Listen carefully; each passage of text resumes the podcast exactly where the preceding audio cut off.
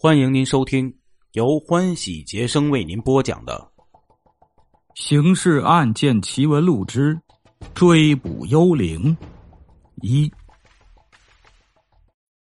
一九四八年十二月十七日，住在沈阳的东北行政委员会公安部接到一封寄自该市的实名举报信，检举内容为。原日本关东军特高科行动队一个代号“幽灵”的杀手，在日本侵华战争结束前夕逃匿，先后被主政东北的苏军、国民党政权、共产党政权通缉，均无踪影。两个月前，曾有人在哈尔滨见到此人，故特向公安部报告，恳请予以缉拿，绳之以法，为死难者报仇。一周后。东北行政委员会公安部将该函转往哈尔滨市公安局，要求据此线索在哈城全市进行细密访查，并将结果报来。哈尔滨市公安局局长黄华清对此做了批示，让将该函以及幽灵的相关材料下达到公安系统各相关部门，要求留意与幽灵相关之情报线索。如果发现该犯，即刻缉拿归案。哈市公安局秘书处奉命制作内部通报，于十二月二十七日将该通报下发至全市的十一个公安分局以及市局直辖的治安队、公安总队、交警大队、公安干部学校和游民教养院。北方的冰天雪地上。侦查幽灵的触角悄然伸向四面八方。一九四八年十二月二十八日晚，哈尔滨游民教养院的值班民警在对教养人员点名时，发现少了一人，随即对全院各处进行了搜查，没有发现此人，于是判断这名教养对象已经逃跑。查登记册，逃跑的人名叫刘之军。系无业游民，于上月下旬被市公安总队的巡逻民警扣留后，解送教养所审查教养。教养院不是监狱，设施很简陋，逃跑现象是隔三差五发生的。况且教养对象不是犯人，因此值班民警对此并没有特别在意。对此在意的是次日前来上白天班的办公室干事童寿。他负责教养院的文字工作。昨天童寿正逢休息，因此一上班先忙着登记昨天的信件，其中有一份就是市局下达的关于协查幽灵的那份通报。通报已经给院领导看过，登记之后要存档的。登记完信件后，童寿就把各中队交上来的上一天的值班记录往一个本子上。做摘要摘录，这才知道了。昨天晚上有一名叫刘之军的教养人员逃跑了。做完这一切后，童寿去火炉那里冲开水时，这才发现今天室内没有一点烟味问了同事，说是那个经常漏烟气的火炉，昨天已经叫人修好了。那个修理的人就是昨晚逃跑的刘之军。童寿是一个善动脑子的人。他马上想到刘知军的逃跑是不是跟其昨天来办公室修火炉有关系？之所以说刘知军是突然逃跑，是因为他入院后被发现是个技术多面手，各种手艺活啊都拿得起，于是经常被叫来办公室干杂活，换窗玻璃、装订资料、补地毯等等。之前干了活没有逃跑。怎么这次白天干了活晚上就要逃跑呢？童寿于是就想起了市局那份协查通报，便问同事：昨天刘知军来修火炉时，是否有偷阅这份通报的可能？同事回忆下来，说院长拆阅通报后就送来放在你桌上了。昨天办公室事儿多，刘知军修火炉时室内一度没有民警，因此。不排除这个可能。当然，如果要吃准的话，可以去问一下另外两个一起来修火炉的教养对象。童寿真的去中队找那两人询问，证实刘知军昨天趁办公室没警察在时，确实偷偷看了那份通报。这样，童寿就觉得这里面可能有问题了。他想了想，就去向院领导汇报了自己的疑问：刘知军会不会就是那个关东军杀手幽灵？教养院领导深以为然，于是就立刻向市局报告了。市局当时还没有成立专案组，甚至还未安排专人过问此事。回答说：“你们教养院跟分局一样，是市局的一个下辖单位。现在发现了可疑线索。”可以先去调查一下，如有眉目就报告上来，市局再决定下一步怎样部署。调查的活儿就下达给了童寿这个有着高一学历、参加公安工作两年但从未搞过侦查的年轻民警身上了。童寿在赴沈阳的火车上，仔细阅读了通报所附的材料，对幽灵有了大致的了解。本名。朴立本，出身于奉天郊区的一个朝鲜族保镖家庭。二十八岁，自幼习武，是一名格斗好手。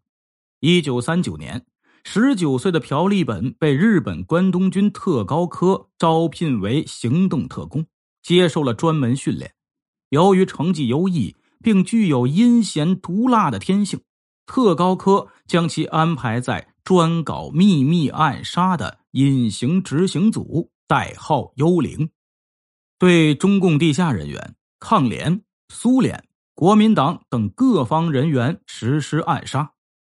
据苏军缴获后转给中共方面的关东军秘密档案记载，被幽灵亲手暗杀的各方对象就达四十四名之多。隐形执行组特工的真面目被关东军严格保密，所以。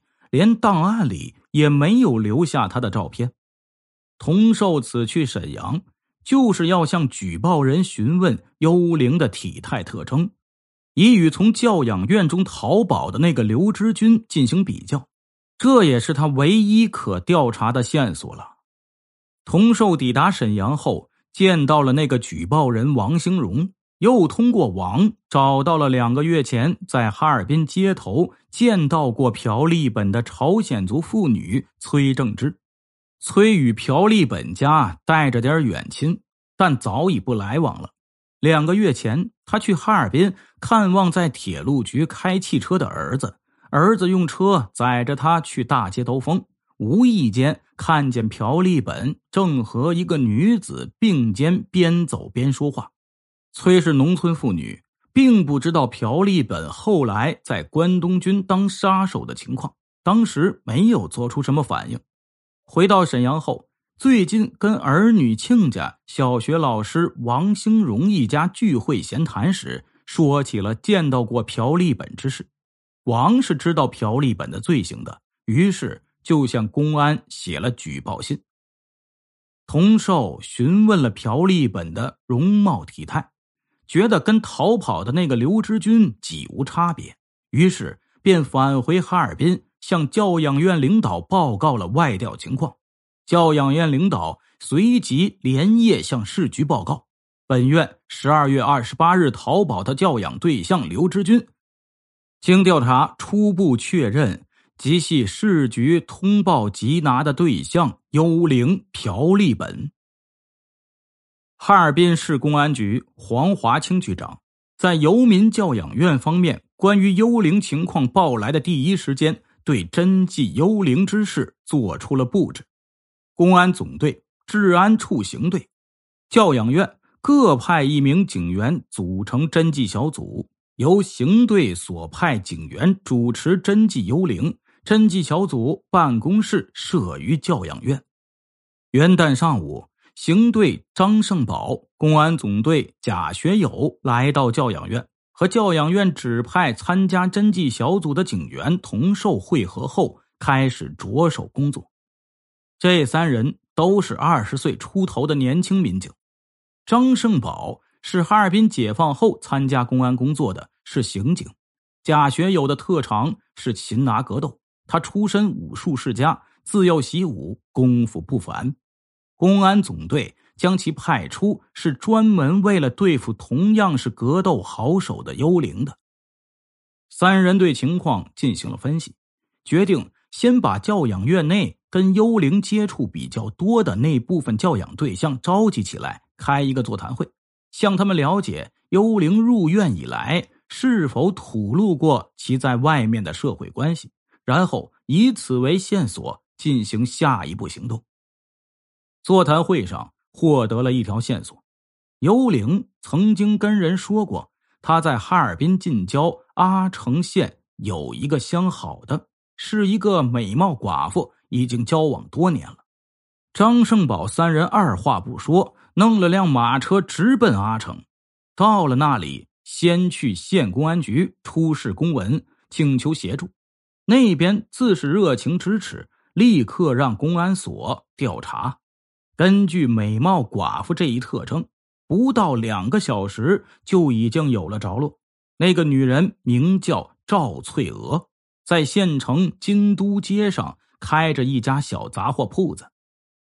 侦查员跟公安所民警商量下来，先不登门直接调查，而是悄悄找来赵翠娥的几个邻居，询问是否有陌生人来找过赵翠娥。一个邻居反映说。前天下午，有一个男子登门找过赵翠娥。另一个邻居说，昨天傍晚，他还看见那个男子坐在殿堂里跟赵翠娥说话呢。侦查员听下来，认定此人正是幽灵，于是就捉拿吧。县公安局派了四个便衣，怀揣手枪，分散待于赵的邻居处。哈市的三名侦查员登门跟赵翠娥接触，三人中，刑警张胜宝有过此类实践，人又活络，就唱主角。他来到小店铺，未语先笑，口称嫂子。那赵翠娥盯着他看了又看，只觉得一头雾水，说：“你是谁呀？我不认识你呀。”张胜宝作揖道：“嫂子，您不认识我，可我知道您呢。我常听朴哥念叨您呢。”赵翠娥并不知道朴立本以前是关东军杀手，如今是逃犯，所以未存半点戒心。一听朴哥就点头了。哦，原来是立本的朋友。是的，朴哥呀，让我到这边来跟他见面，他在吗？赵翠娥说：“朴立本在他这里，不过此刻他出去办事了。”邀张胜宝三人进殿堂坐一会儿。侦查员观察其神情不似说谎的样子，就决定在店里守候。这也是预先考虑过的。如果朴立本不在，但是要回来的，他们三人就守候在店里，外面四位盯着店门，待朴立本返回时，来一个猝不及防的里外包抄，就能拿下了。张胜宝三人等候了大约半个小时。正想着朴立本怎么还不回来时，忽然外面传来几下枪声，便知道情况有变，急忙起身窜到街上。暮色中，只见一个便衣倒在地上，双手捂着腹部呻吟，另三人已经鸣枪往南直奔。原来幽灵返回时，外面的四个便衣已经断定此人正是疑犯。蹲守在隔壁的那个便衣按耐不住激动，只想亲手捉拿。出门早了半个节拍。北国严冬时节，店门都是关着的。幽灵正伸手去拉门时，忽见隔壁屋里闪出一个汉子来。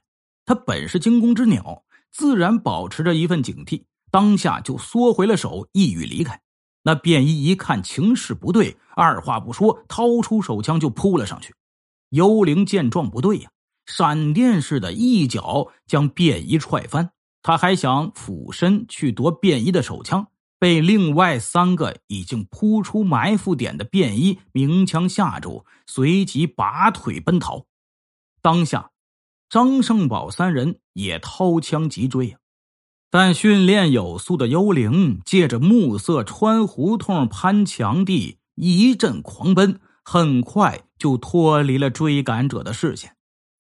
尽管阿城县公安局立刻出动警力和民兵共上百人连夜搜索追逃，但并未发现幽灵的踪迹。听众朋友们，今天的故事就为您播讲到这里了，感谢您的支持。如果您希望听到更多好听的故事，如果您希望与欢喜杰生亲密接触，您可以发私信与欢喜杰生直接沟通。